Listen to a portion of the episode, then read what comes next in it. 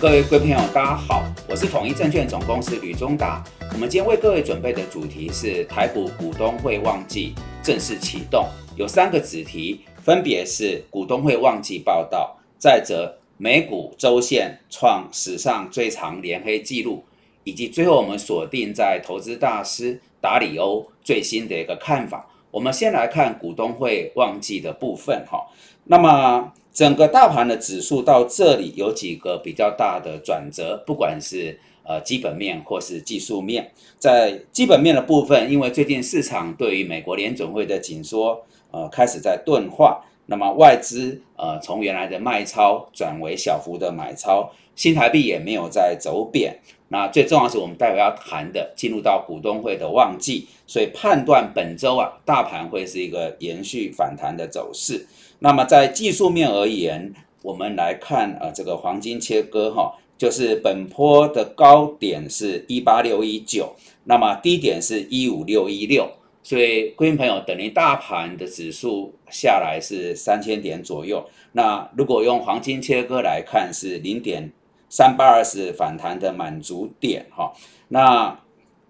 所以应该是初步看到呃一六七六三这个呃位置哈。那成交量呃必须可能要在两千八百亿以上才有机会啊，从我们现在所看到跌升反弹转为一个呃回升，那目前离这个还有呃一定的距离哦，所以我们就先暂且定位成反弹，再来这个日 K D 还有 M A C D 是同步从底部翻扬，那这是这波大盘回落以来第一次这样一个现象。那台积电、联发科的股价比大盘先反应，站上了一个月线，红海的位置则是在所有均线之上，所以从这几个讯号来看，我们都认为是一个跌升反弹的迹象。那初步在呃上周五的收盘哦，已经收复了呃万六哈，那月线是这个一六二八八哈。那这边必须要站稳，才能够巩固这个行情。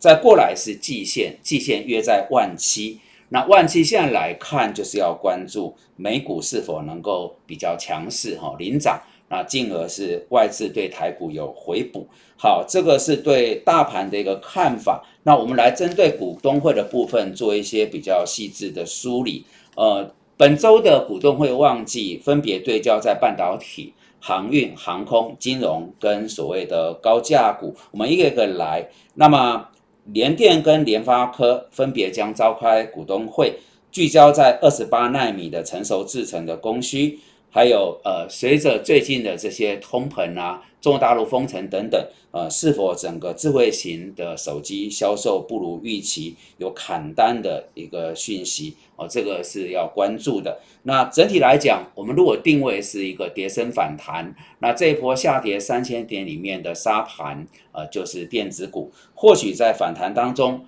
可以锁定一些跌升。呃，比较呃绩优的电子股。那目前来看，我们刚刚谈到晶圆代工、哦封装测试、IC 设计、窄板哈，都可以留意。此外，这个彩色的电子标签跟网通也会有一些表现，各位参考。那再过来就是航运的部分，本周算是重头戏，因为货柜三雄有呃。百万的这个股民，那是这一波啊普通会行情的呃要去保持关注的。那就基本面而言，由于这个呃丹麦的马士基，还有德国的赫伯罗特，这个全球的货柜大咖都市井，下半年高运价恐怕这个融景不再会骤降，所以前景是比较有疑虑。但是台湾的这个货柜业者哈。董总都释出啊，是景气展望相对乐观。那上个礼拜啊，SCFI 这个运价指数哈，终于呃连续十七次的这个下跌止跌了哈，有略微小涨。所以自然大家呃看这些讯息啊，啊除了国际的大咖比较保守以外，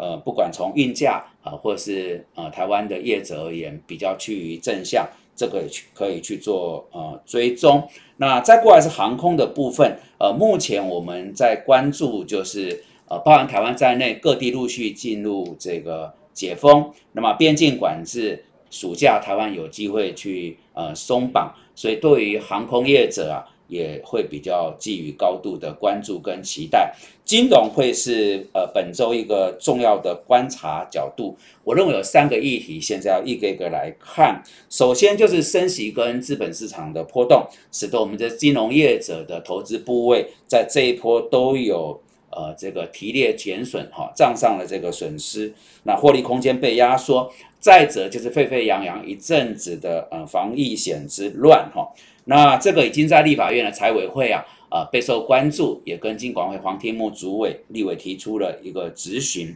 可以讲这波大型产险公司啊是面临成立以来最大的危机。那么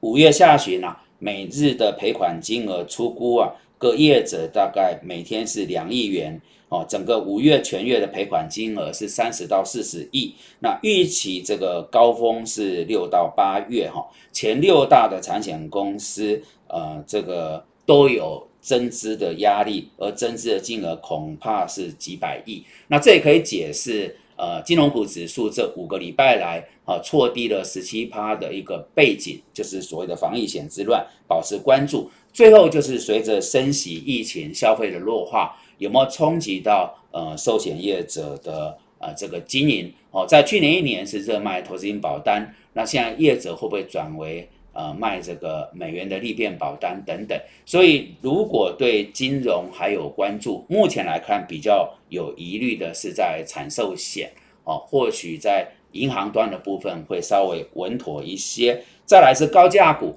高价股是这一波大盘回做的沙盘重心，可以看到都是很大的跌势，所以随着这个股东会有没有是一些比较正面的呃讯号出来，也保持关注。所以我想本周呃我们的整个焦点呃随着刚刚所谈到基本面跟技术面的好转，应该最主要就是看这五个族群在股东会里面的一些呃相关的讯息跟报告。接着我们来看的是在美股啊创了这个一九。二九年大萧条以来，哈，史上最长的连续呃多次的周线长黑。我们来看基本资讯，呃，道琼是周线连八跌，这是一九三二年大萧条谷底以来最长的连跌记录。标普跟纳斯达克的周线则是连七根的周线收黑，也是史上最长的连黑记录。那这当中当然本周就是要关注几个事情。二十五号有联总会公布会议决议，二十六号有美国 GEP 的公布，二十七号很关键，PC 这联总会最在意的这个所谓的个人消费支出的物价指数有没有什么变化？那么上个礼拜的美国产业的重大新闻就是零售的龙头。沃尔玛跟 Target 哈都是这个财测巨幅下修，显现就是通膨的升温已经在弱化美国的消费，好，包含呃这个锻炼封城等等，都冲击到这些美国零售业。那本周还有梅西百货啊会继上周两大巨头之后啊，这个零售业的公布还蛮重要的啊，各位可以再保持进一步的关注。那目前而言，呃，我们如果看到里面应该就是。这一轮美股的重创当中，很大一块就是所谓的尖牙股哈。那我们看到，在去年最高峰，苹果市值是三兆，微软是二点五兆美元哦，Alphabet 就是这个 Google 哈的这个控股公司是两兆美元，那代表美国的科技巨擘在去年在高峰已经是富可敌国。但这一轮下来，我们引用统计数字哈，到五月十三号，那么。整个以美国为首啊，大概最大跌势就刚才所报告的这些呃尖牙股。我们看一下，就是在标普的下跌，呃稍早所提到这些科技指标股，大概贡献的跌幅是四十六趴啊，很重的部分。那全球的市值从高峰下来啊，减少了十五点六兆美元。那零八年当时金融海啸最严峻的时候，全球股市是减少十八点三兆美元。所以可以看出来。这一波联总会才刚启动升息，但是全球股市的一个呃这个市值的弱化跟缩减，已经直逼零八年的金融海啸，债券也是重创。到五月十三号，整体债市在全球已经蒸发了十十七兆美元哈。显然，美国十年期政府公债殖率到三趴以上，债市也出现逃杀。这种股债双杀的局面在史上并不多见，而且这次还多了这个。国际的汇率跟虚拟货币。我们看到美元急升啊，非美货币几乎也都是一个狂杀，然后比特币、以太币到稳定币啊，这一轮也都是重创。那么全球的价值虚拟货币市值在最高一度达七兆美元，如今只剩一半不到。所以我们看出来这一轮的缩水，从股市、债市、汇市到价值啊虚拟货币啊，通通发生了。那我们也提醒过了，现阶段一个资产的缩水，应该是联总会要的，因为借由这个呃资产的缩水跟大跌来压制通膨。这或许是必要之恶，所以联总会此刻并不是市场的朋友，而是市场的敌人哦。随着这个反弹上来，各位就是跌升反弹哦，还是要有戒心哦，不要误判为是啊所谓重回正向轨道。呃，这个有个提醒哈，我们没有见过有什么人因为呃通膨而破产，但是在投资圈经常有投资朋友为了要跑赢通膨、打败通膨啊而破产。所以还是要保持一个比较呃戒慎恐惧的态势。最后我们来看投资大师达里欧最新的一个看法。先讲结论哈，有三点：升息环境底下美元走强，减持黄金。第二个，看好美国必要性消费的动能，呃，这个强调价值投资，价值为王。最后。多元的资产配置，投入以中国大陆为首的新兴市场。那么，桥水投资的创办人达里欧一直在整个金融圈是寒水结冻，洞见观瞻。在他们所申报的这个最新的持股的明细可以看出来，呃，因为他认为有机会走向停滞性通膨。联准会是一个强劲的紧缩，而会带动美金走强。而过去的经验，美金走强对黄金它是价格反向比较不利，所以它的持股减持了黄金。